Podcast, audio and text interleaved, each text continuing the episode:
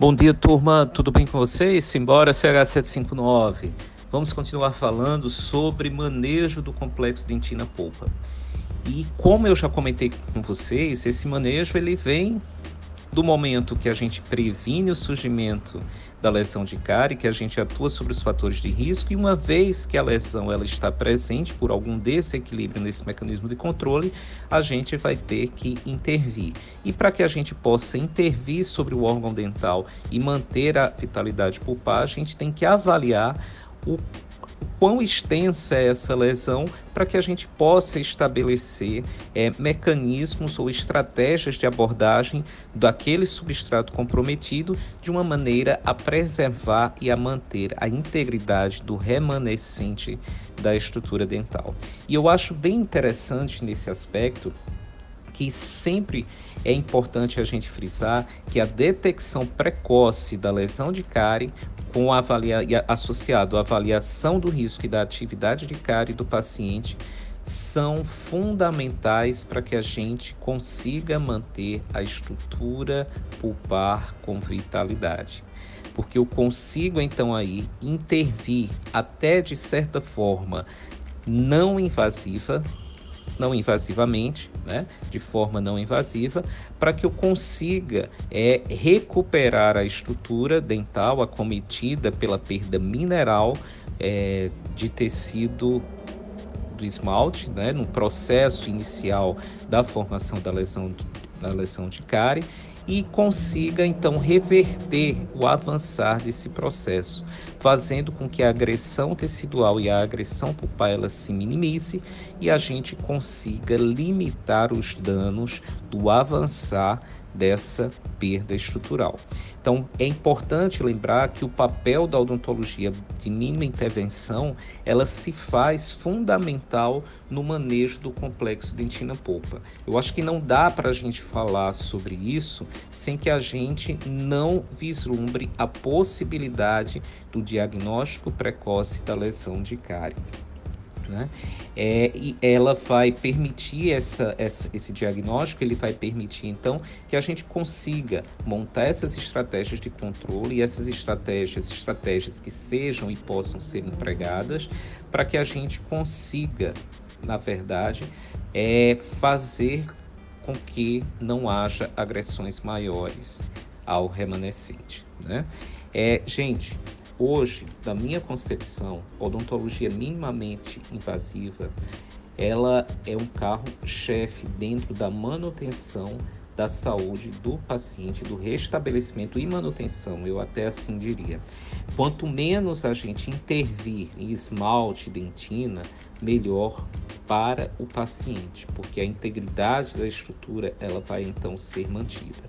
Então, se a gente adota o diagnóstico precoce, a possibilidade de remineralização de esmalte dentina, é, a, dentro dessas medidas preventivas, a gente vai invadir menos os tecidos para tentar reparar as suas estruturas. Então, nós vamos realizar intervenções minimamente invasivas. E se a gente troca menos restaurações, melhor. E aí, para a gente trocar menos restaurações, vocês já tiveram isso em um áudio anterior que eu comentei aqui com vocês, a gente vai ter que é, ter esse paciente dentro de uma política de manutenção da qualidade de, saúde, de higiene bucal adequada para que essas restaurações tenham uma longevidade biológica satisfatória, eles, ela tem que se comportar dentro do ponto de vista fisiológico da mastigação também bem, então você tem que ter escolhido um material de qualidade para colocar, mas se por um acaso ocorre falha por alguma negligência nesses aspectos, a gente vai precisar então é, avaliar e intervir nessa restauração. E se a gente está falando de odontologia de mínima intervenção, eu sempre tenho que levar em consideração o reparo da restauração ao invés da troca dessa restauração como um todo. Então, se eu penso em proteger a minha polpa e se eu penso em manter a sua integridade, eu também vou ter que pensar que o processo de reparo ele acaba sendo muito mais benéfico para o tecido pulpar do que a troca da restauração como um todo. E é preciso que o paciente também ela compreenda que o que ele tem de mais nobre ali muitas vezes não é a belezinha da restauração, a estética da restauração, mas a integridade do órgão, do órgão pulpar que vai fazer com que esse dente ele não entre no ciclo da morte, ok? E vamos fazer o seguinte: amanhã eu falo sobre esse ciclo da morte do dente, porque é muito interessante a gente ter o conhecimento e ele faz parte também. Se você compreendê-lo, você vai compreender até onde você consegue intervir para poder proteger a polpa e manter a sua integridade, porque a morte pulpar ela também vai pontuar no ciclo da morte do dente. E a partir desse momento, então é ladeira abaixo. A gente pode aguardar que só é questão de tempo para você muitas vezes ter a fratura do remanescente e aí a gente ter é, um procedimento mais oneroso para o paciente instalado para a gente poder reabilitar é, as suas perdas. Né? Então é importante que fique claro para vocês que quando a gente a gente tem a lesão instalada, a gente tem que avaliar o seu grau de comprometimento.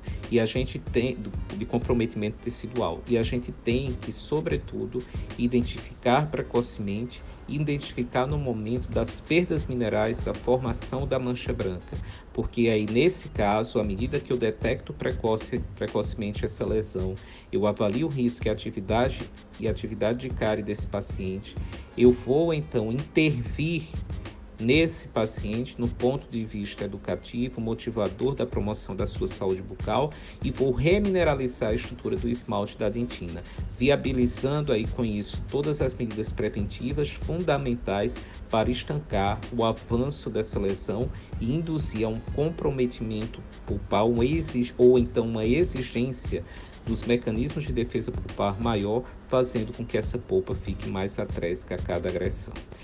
Então vale ressaltar que isso é importante, que eu frisei hoje para vocês, que fique também claro que as intervenções elas devem ser mínimas quando necessárias e que quando você tem restaurações que tenham, que tenham algum aspecto necessário, indutor de troca, avalie sempre a possibilidade do reparo.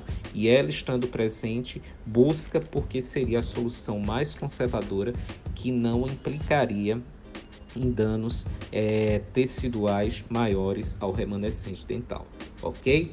Bom, por hoje é só. Amanhã a gente se encontra aqui no CH759 e continuando conversando sobre o manejo do complexo dentino pulpar. Até amanhã, gente. Um abraço para vocês. Tenham um excelente dia.